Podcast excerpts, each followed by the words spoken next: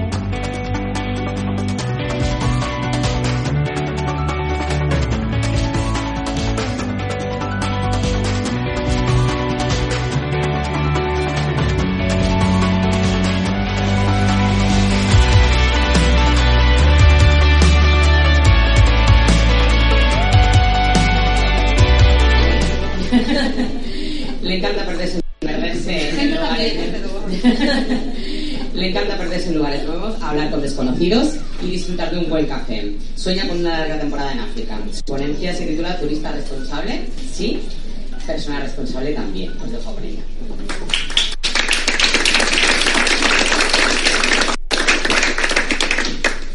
Bueno, eh, eh, gracias a todos por venir, sobre todo a los que venís de fuera de Madrid, que sé que cuesta y hace mucho calor. Yo pasaba un poquito como decían ellos cuando me propusieron venir a. También dije, yo no hago nada, no voy a ONGs a África, no llevo filtros de agua, no hacemos... Para mí lo que hacemos es normal.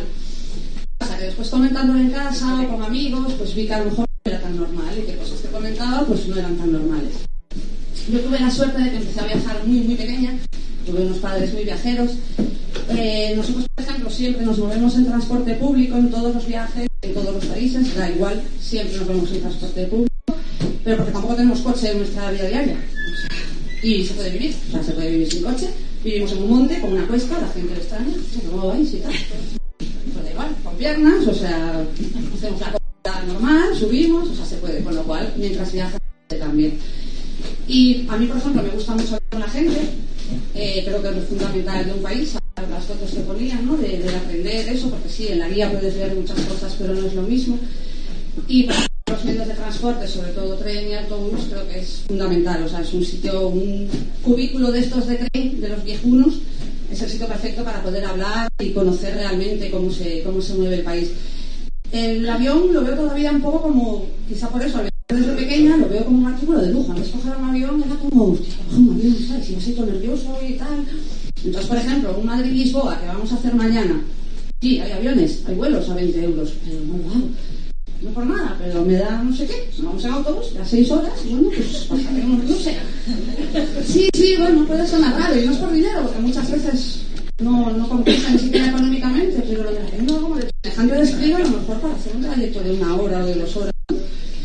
Eso por un lado. A la hora de viajar, aparte del transporte público, que creo que es bastante importante, eh, desde hace unos años estamos haciendo intercambio de casas, que creo que muchos ya sois usuarios, y eso, por ejemplo, a la hora de reciclar nos da un montón de opciones que si vamos a un hotel, los hoteles hoy en día todavía no están ¿no? habituados o con tu cubito para. No hace poco conocimos uno en Francia, que sí, que fuera de tu casetita, tenías ahí tu cubo de reciclaje, pero son los menos y en una casa, en un piso, sobre todo en Europa, en países que obviamente ya es obligatorio reciclar. Como aquí, pues ya tienes tus cubos para reciclar, te permite ir al mercado, kilómetros cero, compras, a mi pareja le gusta mucho cocinar, entonces te das la libertad de poder pues, hacer los platos en casa. Eh, lo que comentaban un poco ellos también a la hora de viajar, eh, nosotros obviamente, bueno, digo obviamente porque me parece obvio, ¿no? Pero evitamos McFlurry, estos del café, bueno, estas cosas que se puedes encontrar aquí. Bueno, en a lo mejor no tanto, ¿no? Pero entiendo que en Madrid, no sé, si irme a Asia no lo veo, ¿no? Bueno, por lo que no te quede otra, y por lo medio, pues no sé, te mueras de hambre, pero en Asia parte no va a pasar porque hay por todas partes. Eh, evitamos obviamente centros comerciales, cadenas de estas grandes, no, no, vete al negocio local, habla con el paisano, que el paisano te recomiende, te recomiende cosas, ¿sabes? Lo veo mucho más, es que no sé, para hacer lo mismo que haces en casa, sinceramente creo que lo mejor te das en casa. Y, ¿Y qué más os iba a comentar? Bueno, eso, lo del alojamiento. Después, por otro lado, eh, a nivel de posición que se supone que tenemos ahora como bloggers, con más menos seguidores, yo tengo muy poquitos seguidores, no sé si luego hace caso o no, pero creo que deberíamos ser todos un poco más justos a la hora de contar las cosas. Eh, el proyecto de Sergio, por ejemplo, La basura no da likes, es un ejemplo perfecto. O sea, no podemos enseñar solo la parte bonita de la playa o la parte bonita de la ciudad.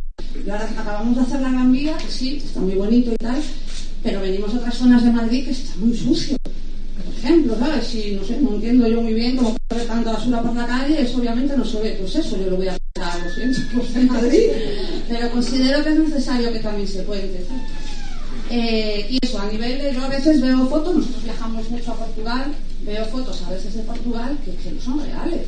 O sea, de los filtros creo que se está yendo un poco de las manos. Que le ponen unos coloridos que Oporto parece 5 Terre y no es 5 Terre. Oporto viejo se tiene que caer con su pintura, porque es el encanto que tiene Oporto, ¿no? Claro, luego la gente, yo si soy un seguidor de alguno de estos y luego llego allí y veo a digo, oye, es que tú me has engañado, ¿sabes? Que yo venía a ver casas de colores. Entonces creo que deberíamos a lo mejor medirnos un poco más a la hora de publicar y de, y de contar lo que se puede ver. El título del post pues, fue un poco por eso, porque no entiendo cómo se puede ser turista responsable si luego tú en tu casa tú no lo haces y, y, el problema es que se ve. Queda muy bien, a efectos, sé que esto no es popular, pero queda muy bien, a efectos de Instagram, pues recoger en la playa y tal y cual, pero luego en su casa te dice que no recicla. Pues claro, yo, reciclar es un ejemplo, ¿no? Te quedas un poco ahí perdido como diciendo, bueno, pues no, no es justo, ¿no? Como el tema de, plásticos creo que ya está un poco sobresaturado, eh, yo, bueno, hace viajamos a Camboya de casualidad, fue el primer viaje que hicimos a Asia, y recuerdo que uno de los días volviendo a la capital, pues me llamó la atención que sería como una, una marabunta de señoras de aquí, de las naves, en las afueras de Phnom Penh, todas con su amarilla y se subieron a un, bueno, una camioneta de estas sin, sin tejado, ¿viste? como sardinas en lata, muy jóvenes, pero ya muy quemadas. Y hice una foto, le dije, pero no tenía ni idea de, de, dónde venían de trabajar, ni de qué eran aquellas señoras, ni de qué hacían esas horas de calor horrible, en aquel pozo sin, sin tejado y tal. Al cabo de unos meses, o seis, ocho meses, fue cuando se cayó el edificio este famoso de, de Bangladesh, que a raíz de ahí todo el mundo se dio cuenta de que cómo, trabaja esta gente y en malas condiciones y tal, ¿no? Y recuperé la foto y bueno, efectivamente me puse a buscar y eran las fábricas textiles que estaban alrededor de, de Phnom ¿no? Y ahí empecé, bueno, pues a leer y a enterarme de cosas que obviamente no sabía y claro, me quedé asustada. Eh, ¿Entiendes que por qué vale una camiseta 3 euros? Cuando antes, pues no sé, tenías que ahorrar un poco o había épocas de rebajas. Yo creo que ya nadie se acuerda de esto de cambiar el armario. ¿no? Yo, bueno, yo tengo 42 años, tampoco soy tan vieja. O sea, yo me acuerdo que tú antes cambiabas el, el, armario dos veces al año y tal. Ahora no.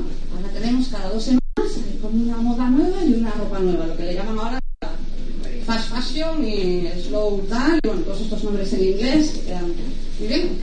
Ropa basura y de consumo, de consumo rápido.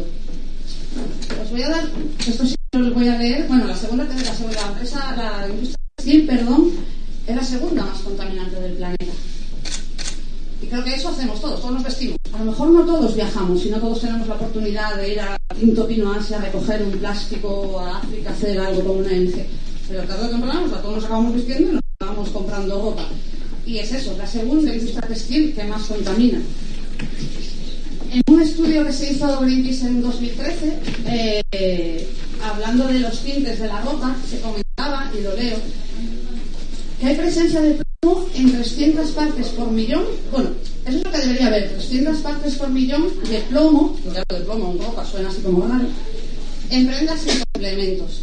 300 partes por millón. Un cinturón de estos divinos de muchos colores, un complemento de nada, un cinturón, lleva como 10.000. Lo legal son 300.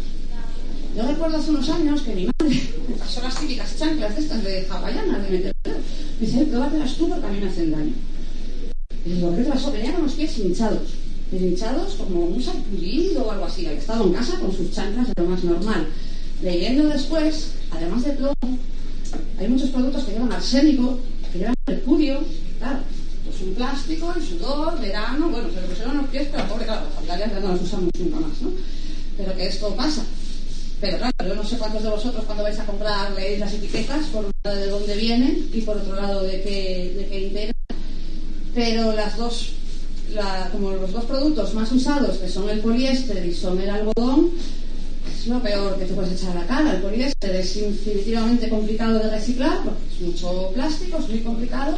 Y el algodón, aunque sí es un cultivo natural, la cantidad de agua que produce es una barbaridad. De hecho, se secan acuíferos para poder seguir eh, produciendo ropa, etcétera, etcétera. Hoy por hoy hay más ropa en el mundo de la que nos vamos a poder poner. La gente de África, que antes era lo típico, mandamos un contenedor a África, es que ya no la quieren.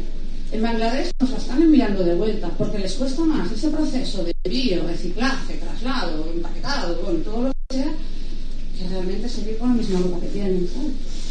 En el caso de Camboya, eh, ahora es uno de los países que está más en boga con este tema de, de la industria textil. El 97% de la población vive de la industria textil, lo que se trata del turismo, de Angkor Wat, pero no. El 93% son empresas extranjeras y el 90% son mujeres, obviamente. Son mujeres que no hablan el idioma. Esto para la gente camboyana, sobre todo para las mujeres, eh, trabajar en unas condiciones de 40 grados para arriba, hechos estos de, de, chapa, de uralita, eh, no tienen una buena alimentación porque lo que cobran tienen un salario establecido por el gobierno de 170 euros al mes. Una camiseta en Camboya cuesta 15 céntimos de coste de producción, de esas que luego nosotros nos compramos, pero por aquí abajo, ¿no? Por dos euros, claro. ¿no? Dos minutos. Ah, dos minutos. Como se que no me entienden, digo, no. Eh. También dos euros. Eh, a lo que voy, rápido, se quedan dos minutos. Lo de la ropa, por favor, verlo. Hay un estudio que dice que tenemos 22 prendas de media en casa que no vamos a ponernos nunca. Las, la gente de Camboya, si hay un yo me, centro en Camboya porque fue lo que vi, la gente es un amor. La gente en Camboya, durante sus 8 o 14 horas de trabajo, van a la enfermería, pero no van a la enfermería porque duele la cabeza o dame un algo, me duelen los pies. Van a la enfermería, tiene un nombre muy raro, a utilizar una técnica que se llama WhatsApp, es un masaje con unas planchas de metal que lo que les permite es estar despiertos. Están allí, les- como que les raspillan, bueno, no sé cómo, cómo explicarlo, les está una plancha de metal, 30 personas al día.